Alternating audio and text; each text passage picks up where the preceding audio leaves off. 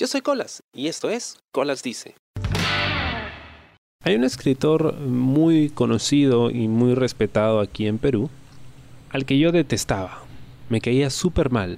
Y ojo que no de forma injustificada. ¿eh? A veces pasa que le ves la cara a alguien y no te gusta y desde ahí te cae mal, pero solo porque no te gusta su cara y punto. No, no, no. En este caso, eh, hizo un artículo criticando eh, una canción y a un artista ¿no? calificándolos de, de forma muy despectiva y minimizando mucho el, trabajo de este artista. Artista que a mí me gusta y cuya canción me gusta también, pero lo que me molestó no era el que se metiera con algo que me gustaba, sino el hecho de que menospreciara algo sin conocerlo.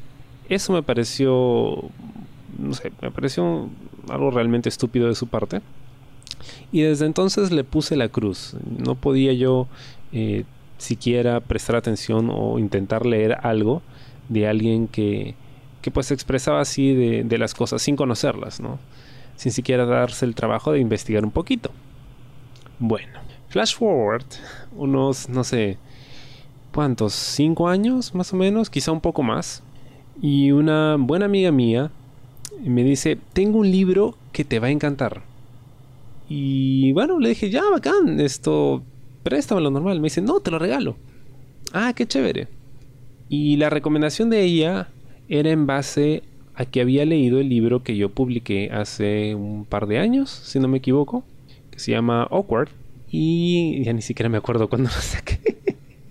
donde contaba algunas, algunas eh, anécdotas vergonzosas e incómodas de mi vida.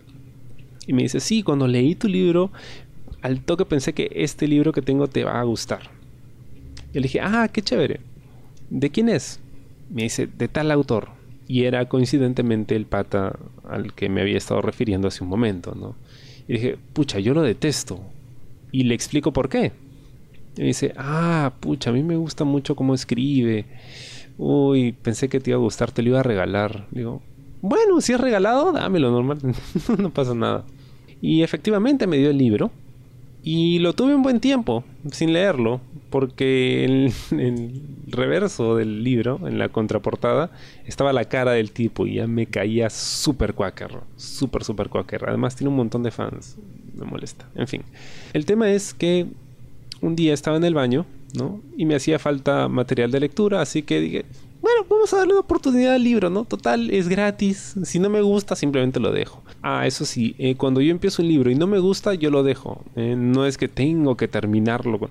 No, cuando yo empiezo a ver algo, una serie, y no me gusta, llega un punto en el que me, me aburro, se me hace tedioso, lo dejo. Ya desde hace muchos años no tengo esa necesidad de terminar algo. No, lo dejo inconcluso y no pasa nada.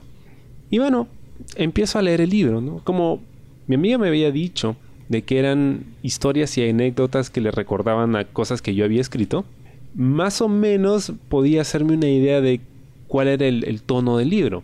Entonces pensé que, oye, quizás es divertido, quizá algo tiene de bueno. Y lo leí y me gustó mucho. Es un libro muy entretenido. Eh, las historias son muy graciosas y de hecho me sentí satisfecho cuando lo terminé. Dije, oye, fue un buen libro, me divertí. Eso sí, trataba de evitar pensar que lo había escrito él, lo cual fue difícil porque me lo imaginaba él como el protagonista del libro. Entonces, en mi mente tenía que verlo a él haciendo las cosas. Y bueno, pues a veces simplemente no puedes separar al autor de la obra. Pero cuando terminé me dije, oye, ¿y por qué, por qué esperé tanto para leerlo? ¿Por qué no le di una oportunidad antes? Es que tenía que hacer las paces conmigo mismo sobre el hecho de leer algo escrito por él. Y cuando finalmente lo hice fue una experiencia disfrutable. Y esto me, llevó a una reflexión, ¿no? Al hecho de que muchas veces nosotros eh, negamos la oportunidad de poder eh, leer algo o de escuchar a alguien, ¿no? O, digamos de, de prestar atención más allá de nuestra opinión personal sobre una persona. Porque a veces pasa eso, ¿no? Alguien no te cae y simplemente niegas inmediatamente todo lo que esté relacionado con esa persona. A pesar de que hayan cosas positivas, cosas chéveres de las que tú puedes verte beneficiado, ¿no? Te pueden entretener o puedes aprender algo, Y eso es una conducta muy natural. Es hasta donde yo pensaba la más saludable, ¿no? Porque si algo no te gusta, lo mejor que puedes hacer es ignorarlo nada más y ya está. Y así evitas el hacer bilis, ¿no? Y el odiarlo y, y el quejarte de eso. Pero creo que esta nueva actitud es aún más saludable. El hecho de que dejes de lado esas pasiones, esa, opinión personal que tengas de, un autor o, de, un, de un comunicador o de un artista o de lo que sea, y te fijes en el argumento, en la información, como si viniese de cualquier otra persona. Puede que haya algo interesante, y, por ejemplo, me pasa mucho cuando hablo con mi papá de, política. No es un tema que, me guste tocar mucho porque, como la religión o como muchos otros temas, la gente se apasiona mucho y, no hay, digamos, mucho espacio para la razón. Me pasa a mí también, ¿ya?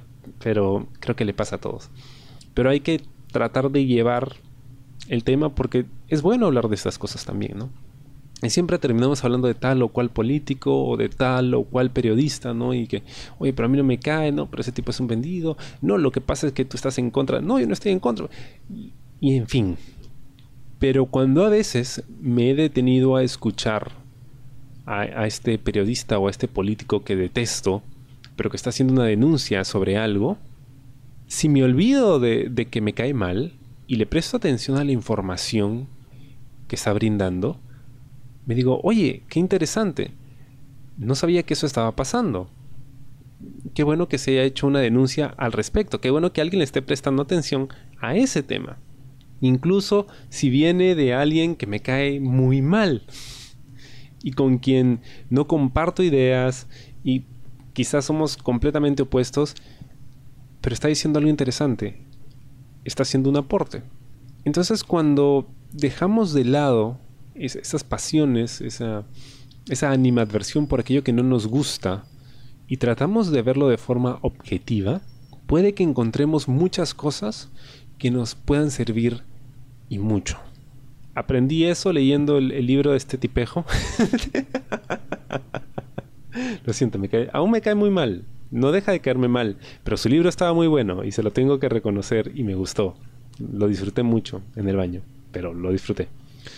Eh, y sí, me, pasa con muchas otras cosas. Me pasa con la música, me pasa con películas, me pasa con N cosas. Adam Sandler, por ejemplo, hay mucha gente a la que le disgusta Adam Sandler y, lo entiendo porque ha hecho infinidad de películas mierdosas, son realmente malas. Pero cuando el tipo quiere, puede hacer películas muy buenas, muy, muy buenas. Y pasa con músicos, y pasa con periodistas, y pasa con artistas, y pasa con la gente en tu casa, y la gente en tu barrio, y la gente en tu trabajo. En fin, siempre vas a toparte con esa situación. Mi consejo, evita pensar lo mucho que lo detestas y concéntrate en lo que tiene para ofrecer. Solo eso. Imagínate que viene de cualquier otra persona. Y puede que hayas encontrado algo que te sea de mucha utilidad. Espero te haya gustado el programa esta semana y conmigo será hasta la próxima. Yo soy Colas y esto fue Colas Dice. Chao. ¿Te gustó el programa? Sí. Suscríbete y comparte.